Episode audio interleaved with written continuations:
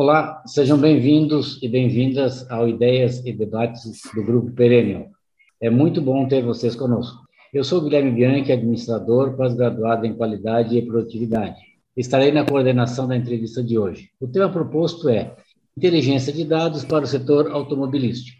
Para o tema, nós convidamos Leonardo Samartini Valente. Leonardo tem formação em gestão de tecnologia da informação e MBA em gestão estratégica de negócios, ambos pela PUC Campinas. Trabalhou para a Icaro Technologies e para a corretora Guide Investimentos.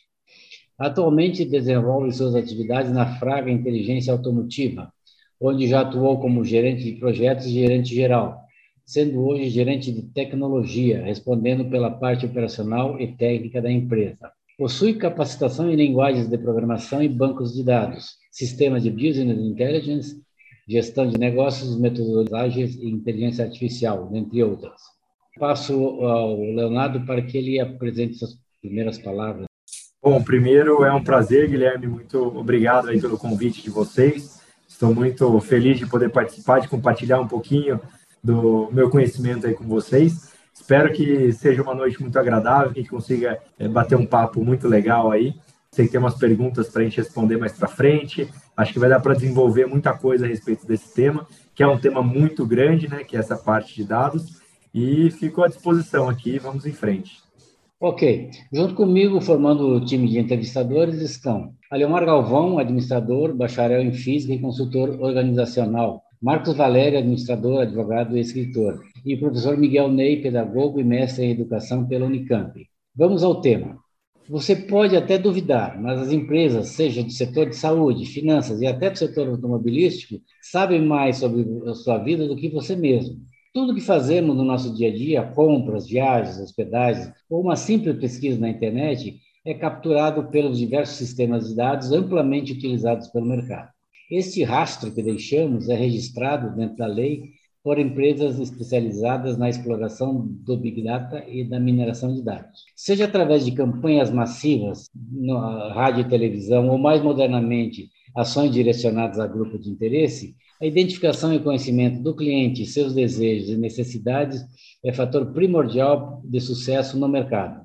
Atualmente, há diversas formas de fazer a coleta de informações para projetar cenários, analisar possibilidades e outras ações que tornem seu negócio mais competitivo no mercado. Entre elas, a inteligência de dados, essencial para aperfeiçoar campanhas, melhorar, melhorar o diálogo com o cliente e contribuir na missão de crescimento da empresa. E eu já inicio, Leonardo, com a seguinte pergunta. A facilidade de criar e compartilhar conteúdo, impulsionada por inúmeros equipamentos de consumo de informação, nos traz um senso de ansiedade, uma vez que não temos mais capacidade de mensuração diante deste volume infinito de dados. No nosso cotidiano multiplataforma, o desafio é entender como lidar com toda essa informação de maneira inteligente e útil. Como utilizar o Big Data a nosso favor? Bom, Guilherme, obrigado pela pergunta. É, começando, acho que respondendo um pouquinho é, e falando sobre o Big Data, na verdade o Big Data é exatamente isso, né? o Big Data é exatamente é, muitos dados, ele, ele corresponde com série de informações. A partir desse momento em que ele é muitos dados, é muito difícil que a gente possa processar eles sem o auxílio de plataformas de processamento. Então a tecnologia é primordial nesse processo. Para poder é, extrair o melhor desse cenário, né, dessa tecnologia, basicamente o processo ele consiste em conhecer a estrutura dos dados que, que você quer, os dados que você tem ali disponível, e definir a partir de uma amostra quais são os relatórios ou as visões que você quer gerar, realizando assim uma transformação e estruturação desses dados, e aí sim colocando uma plataforma que vai processar para você. Então, vamos supor que você tem diversos dados coletados, né? Você tem o Big Data.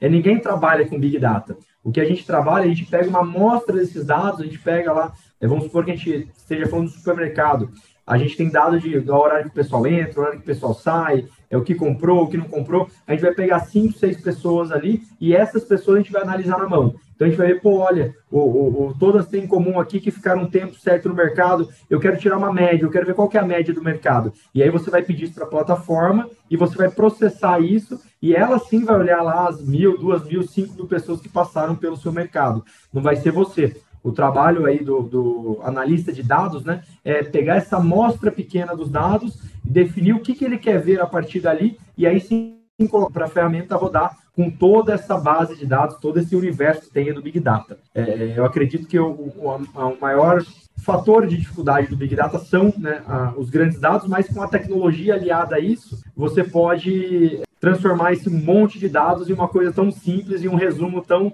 analítico e gerando uma visão muito legal para o seu negócio. Professor Miguel, sua pergunta, por favor. Leonardo, que é novo aqui, o prazer em conhecê-lo, né? E até pensei no meu neto, que gosta muito dessa área de tecnologia. Eu digo: olha aí, os moços estão se destacando, né?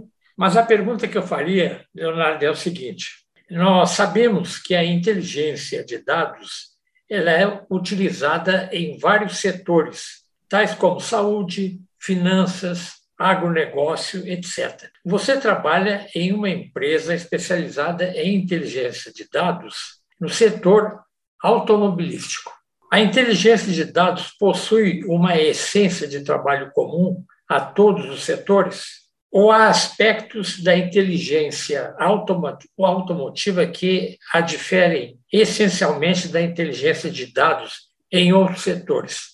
Qual a metodologia aplicada para a implementação de um sistema de inteligência de dados? Boa noite, professor Miguel. É um prazer estar falando com vocês aqui. Muito obrigado pelas perguntas. Então, é, sobre se tem diferenças entre um setor e outro. A grande diferença é no seu fundamento de negócio em si. Tá? Então, é o tipo de informação que faz sentido e as particularidades daquele mercado. Então, que nem eu dei o exemplo lá do supermercado, ele tem uma, uma realidade, finanças tem outra, agronegócio tem outra informação que seja interessante. Porém, os fundamentos da inteligência de dados são sempre os mesmos. Então, é, é o jeito de se trabalhar com isso, esse formato, essa metodologia, para a gente falar assim, é sempre a mesma. E aí, entrando um pouquinho agora nessa parte de metodologia, né? É, na pergunta anterior, eu já dei uma, é, um breve resumo sobre como isso funciona. E agora, entrando um pouquinho mais a fundo, Basicamente, é, a metodologia, de uma forma resumida, de uma forma geral, para a gente falar aqui, né, no, ela consiste em realizar uma análise do tipo de informação que vai ser útil, do tipo de informação que deseja ser extraída. A partir disso, é, realizar a transformação dessa, dessa informação e a estruturação desses dados e, no final, rodar a plataforma de inteligência. Então, como eu falei, o que, que, é, o que, que é isso, né, Leonardo? A gente está dando um exemplo prático que acho que vai facilitar. Então, o um exemplo do supermercado. Então, eu tenho salvo o que, que o meu sistema grava. Ele grava o horário que o consumidor entrou e o horário que ele saiu do meu mercado. Mas esse horário, para mim, não, não, não é uma informação relevante. Mas o tempo que ele permaneceu é uma informação relevante. Se eu mandar processar na ferramenta de Big Data o tempo, essa duração que ele ficou, ela pode apresentar algum gargalo, porque esse dado não estava pronto. Então, o que, que eu transformo? Qual é essa segunda etapa de transformação e estruturação? Eu vou pegar isso daí, a primeira parte, eu vou criar uma nova coluna, vamos chamar assim, tá, de uma forma resumida, é, que vai chamar a duração ou, o tempo de consumo e etc. Onde eu vou pegar a diferença entre a hora de saída e a hora de entrada. Então, eu vou deixar esse dado, é, eu vou transformar esse dado, eu vou deixar ele mais estruturado porque eu preciso. E aí, na hora que eu coloco para rodar ele em massa, é, ele já vai rodar com um dado que já está pronto. Eu não tive que gerar esse dado também na hora de, de rodar. Então, basicamente, é, é, é esse o formato tá, que a gente trabalha. E aí, assim, só para citar, para quem tiver curiosidade, conhecer um pouquinho mais, né? Então, hoje as ferramentas, é, os bancos de dados onde ficam salvas informações, então eles são na maioria das vezes no padrão SQL, mas tem alguns bancos NoSQL, né, que a gente chama, mas tem o SQL Server, o Postgre, o Oracle e às vezes até o MySQL. A parte já de, do ETL, que é a parte de transformação e estruturação dos dados. Tem algumas ferramentas como o Esri Data Factory, o Pentaho, entre outras, que é para fazer essa parte e deixar esse dado aí é, é certinho para ser processado. E depois a gente tem as ferramentas que vão exibir esse dado, né? Que a gente tem hoje um, alguns exemplos como Power BI, o Tableau, o ClickView, entre outras. Alemar? Essa linha de raciocínio teu aí, tu observa que para qualquer organização comercial, uma das informações mais relevantes dela é o tipo do comportamento do consumidor dele. Aí eu te pergunto, essa você já, já existe uma ferramenta pronta ou ela é construída de acordo com a estratégia que é definida para a gente conquistar uma análise ou um perfil desse comportamento? Bom, legal, Leomar. É uma pergunta bacana aí. Sobre essa parte né, desse padrão oculto do consumidor, né, vamos dizer nesse sentido, é, hoje já tem assim, estudos baseados em cima disso, então, para cada setor, do que, que é interessante olhar naquele setor, mas é, não é uma ferramenta em si. A ferramenta ela vai ser a mesma, é, as mesmas disponíveis nas, nas etapas anteriores. Agora, o que vai mudar aqui é o pensamento, é o analista que vai olhar aquele dado. Então, vamos supor, né, vamos dar um exemplo. É, ele percebeu, ele tem uma, um supermercado de novo, e ele está analisando os dados do supermercado. E ele percebeu ali que teve uma. está tendo vendas em comum de chocolate, perto de um final de semana. E depois não acontece mais, então é bem esporádico. E ele fala, pô, mas por que, que o pessoal está consumindo mais chocolate? Se você for lá e perguntar por que, que você está consumindo chocolate, o consumidor vai falar, não sei, estou com vontade, fiquei com vontade de comer um chocolate e às vezes ele vai analisar e ele descobre, por exemplo, ele cruza com o calendário é, é, é, do Brasil, por exemplo, o calendário de provas e etc., e descobre que é sempre é, no final de semana antes da, da, das provas. Então, vamos supor, na sexta-feira antes do Enem, é na sexta-feira antes de uma prova da OB. Então, ele faz aquela ligação com um dado que não tinha nada a ver, que não tem nada a ver com o mercado dele, esse dado de, de, de quando tem provas, por exemplo. E o consumidor também não sabe, ele não falou, pô, eu estou, na verdade, ansioso pela prova para ele, ele não, não linkou com aquilo, a ansiedade por trás ali dele pediu, ó, me dá um chocolate, né? Me alimente com chocolate. E ele vai atrás do chocolate. Então, assim, é um exemplo bem simples, tá, pessoal? Mas eu acho que, que, que serve para poder mostrar. Então, o analista, o profissional de dados aí é, é, o cara que realmente tem que tentar pensar fora da caixa. Lógico, como eu comentei no, no, no início, é, a gente já tem materiais na internet, tem fóruns onde o pessoal já divulga isso daí, olha, vamos, vamos observar para o mercado isso, o setor automotivo mesmo. A gente tem alguns casos de venda que o pessoal já trabalha baseado em chuva, então eles vêm previsão do tempo e quando vai, vai ter chuva, eles já começam a oferecer palheta, por exemplo, é promoção, já avisam, ó, semana que vem vai chover, tem promoção de palheta, então é, é, é, são esse tipo de coisa que, com a comunidade crescendo, vai crescendo também essa base de informações para a gente poder explorar. Só um adendo, Leonardo. Você falou dessa, desse caso aí dos chocolates, é, que você perguntaria para o cliente por que está comprando chocolate? Não sei. Isso seria o que se chama também de padrão oculto de comportamento do consumidor? Exato.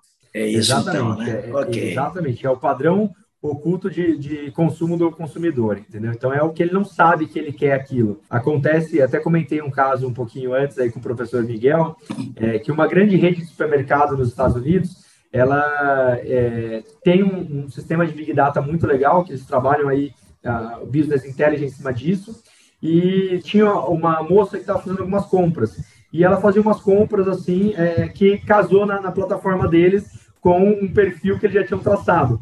E eles mandaram para ela um, uma, um brinde, né, com uma, com uma carta, é, parabenizando ela pela gravidez. E ela não sabia que ela estava grávida, mas pelo consumo que ela estava tendo, era o consumo de, de, de, grávida em primeira viagem.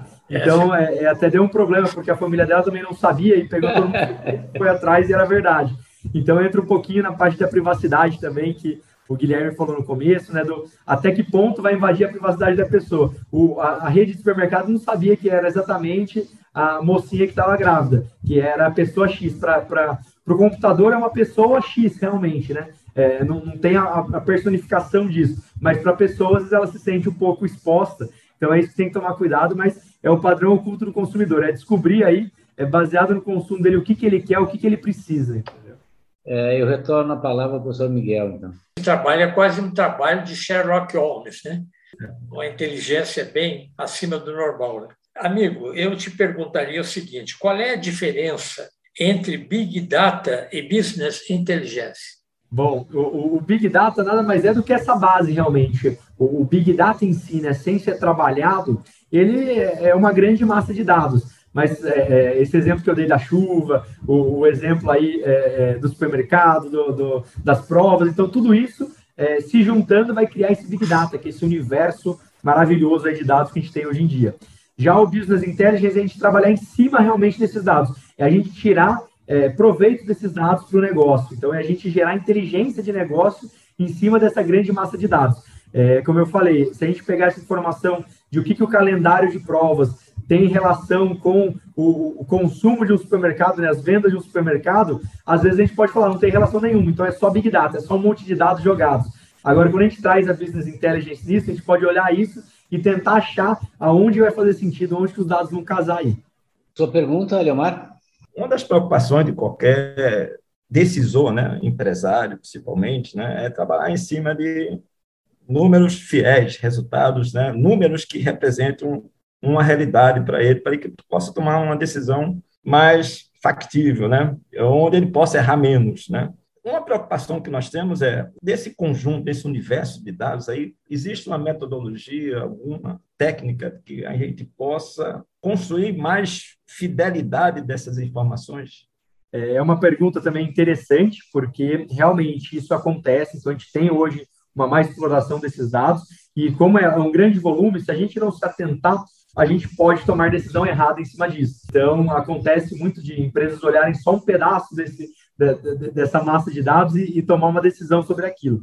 Então, é importante se utilizar as metodologias realmente, ter profissionais que façam um bom trabalho de inteligência de dados para entregar uma informação que seja coerente.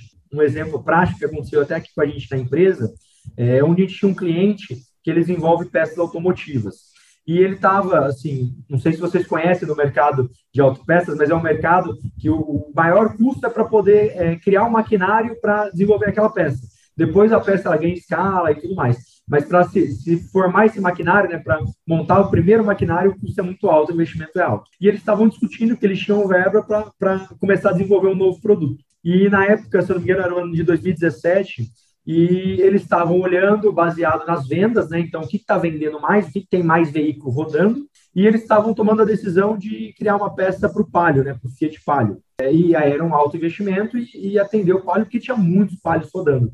E escondidinho nessa, nessa base de carros rodando, a gente tinha o Hyundai HB20, que não, não, é, não ia vender metade do que ia vender das peças para o Palio. Porém, quando a gente trouxe e, e, e mostrou a previsão dos próximos cinco anos, a gente mostrou que em três anos o HB20 ia estar com o mesmo tanto de frota do Palio e a partir dali ele ia só crescer e o Palio só cair, porque ele estava saindo de mercado. Então, é, a empresa tomou uma decisão diferente da inicial. Ela pensou em criar essa ferramenta para desenvolver uma peça para o Palio e, na verdade, acabou criando uma ferramenta para desenvolver uma peça para o HB20. Se fosse outra estratégia, em poucos anos ela teria já é, desuso dessa ferramenta. Seguindo, seguindo na pergunta, então, basicamente, depende de uma estratégia intelectual do cientista de dados, apoiado dentro de uma estratégia é, da empresa. É mais ou menos isso? Exatamente, conhecer do negócio. Assim, a gente fala que a parte de, de dados, se a gente não tiver um bom conhecimento daquele negócio, de como funciona esse mercado, é muito difícil para ter um bom resultado. Então, a gente precisa realmente é, é, eu não gosto muito de usar essa palavra, né, que agora está caindo cada vez mais em desuso, mas é o feeling, né? Então é importante também um pouco Isso. de feeling do mercado para poder identificar o que, que faz sentido para aquele ramo. Porque às vezes quem está de fora acha que alguma coisa pode fazer sentido e na verdade não faz sentido algum. Para aquele mercado, o, o, perfil do consumidor é muito diferente. Então é importante também que as empresas entendam muito bem qual é o perfil do consumidor dela e o tipo de informação que é relevante para aquele mercado é, para o profissional deve ser um desafio e tanto. Né? Por exemplo, varejo de roupas, de moda, exige um nível de conhecimento, de comportamento do consumidor. Se você pula para a indústria farmacêutica, é outro completamente diferente. E a indústria automobilística por si só também. Ou seja, essas pessoas têm que ter um ecletismo né, de conhecimento de mercado muito bom. Né? Exatamente. A gente tem um, caso muito legal, olha, que acontece Aqui na empresa também, sempre que a gente contrata um profissional novo, acontece isso. E eu acredito que é uma dor que a gente compartilha com a indústria farmacêutica. O profissional, assim que ele entra, ele fala o seguinte: pô, vamos pegar dados XYZ para ver o, o perfil de consumidor e oferecer para ele, para ele comprar as coisas. Então, fazer promoções, né? Só que é, ninguém compra peça de carro, por exemplo, numa promoção. Você não passou numa loja e falou, pô, o amortecedor está mais barato, vou comprar hoje. Não, você, compra quando você está na dor, né? Você compra quando o seu amortecedor quebrou. A mesma coisa do remédio. Você não vai comprar porque está barato aquele remédio, você compra porque você precisa. Então, é, é uma especialidade, né? Uma especificação desse mercado que ele não, ele não vende na promoção. É difícil a pessoa comprar na promoção. É tirando um óleo, alguma coisa de mais é, utilização. Né? Agora, de resto, é, esse tipo de, de, de inteligência de dados nesse mercado não funciona. Você pode gastar uma grana enorme, fazer pesquisas, levantar informação, usar o Big Data ali para indicar para o consumidor: olha, Omar, olha aqui o seu carro, daqui a pouco você vai precisar trocar um amortecedor, quer comprar na promoção? Você vai falar: não, na hora que eu quebrar, eu compro, né? Você, você não quer lembrar disso, né? O Leonardo, é, é, me chamou a atenção na primeira resposta que tu deste ao, ao Ademar, a questão da, da necessidade de investir em bem de capital, basicamente, para produzir um, um, um item que não se sabe ainda se vai ser sucesso, né? Aí, ainda no enfoque da tecnologia, eu te pergunto: já existe, ao menos no setor automobilístico, uso de, de impressora 3D para desenvolver protótipo, modelo de peça? Ah, sim. Hoje, hoje sim, a impressora 3D ela veio numa avalanche no mercado, né? Eu lembro quando a gente começou sobre esse assunto, era uma coisa muito cara, hoje o pessoal tem em casa. Então, é, é, ela transformou a prototipação numa coisa muito mais simples e muito mais barata. Então, ela está sendo utilizada em escala tanto no setor de autopeças quanto em, em, nos outros setores também, é, é o que veio para ficar, né? Marco, você quer fazer essa pergunta? É, uma curiosidade que existe em todos nós é a seguinte: é, existe uma relação custo-benefício para a implantação de um sistema de inteligência de dados quando se trata de organizações de pequeno e médio porte, ou seja, há um tamanho mínimo ou um faturamento mínimo que justifique ou que desaconselhe a implantação de um sistema dessa, dessa natureza? É, Marcos, obrigado pela sua pergunta. É, eu acredito que assim a gente não tem uma fórmula mágica. Então, é, até a parte do sistema, a gente não vai ter só um sistema ou só um formato de trabalhar com o Big Data, tá? É, então, para empresas de pequeno e médio porte, uma das opções é adquirir informações prontas, né? Então, você pode é, é, comprar informações realmente, é, já relatório mastigado, né? Então, pô, não vai, não vai ser eu que vou lá atrás para saber o que, que, mais se consome em Campinas. Eu vou comprar isso daí de um relatório do top 10 produtos mais vendidos em Campinas, por exemplo. Então, é, adquirir informações prontas é viável para pequenos e médios negócios. É, terceirizar também, então, contratar empresas especializadas na parte de, de, de é, inteligência de dados aí. É, e também tem algum tipo, algumas análises que dá para ser feito de forma mais braçal. Então, é, é, é, as empresas que têm um pouco mais de apetite, você pode fazer uma análise de dados com custo reduzido, né? Você vai ter um custo seu de, de homem-hora aí, mas é um custo reduzido a partir de ferramentas. É, você tem vários bancos de dados, como eu comentei, que eles têm versão gratuitas, eles têm versão ali com, com até um, uma parte de armazenamento, ele é grátis. Então, é, é, a gente tem um incentivo aí do mercado para que as pessoas possam utilizar o Big Data. E, lógico, grandes empresas, é, é às vezes, olham muitas informações, mas como esse exemplo do nosso mercado mesmo automotivo. É, uma das informações que as empresas mais compram da gente é a frota circulante. Então, a gente entrega quantos veículos tem rodando no Brasil, baseado no ano de venda dele, e entregamos também com a previsão para os próximos cinco anos. E se você for ver, não é um dado, assim, é um dado que o, o, o usuário final, lá, que nem uma fabricante, ela pode extrair isso num próprio Excel e trabalhar essa análise de uma forma mais simples. É, eu quero ver o, o que, que vai ter a maior frota nos próximos cinco anos. Então, dá para ser trabalhado também. A gente, quando fala de business intelligence, é, principalmente, a gente olha muito para esse big data.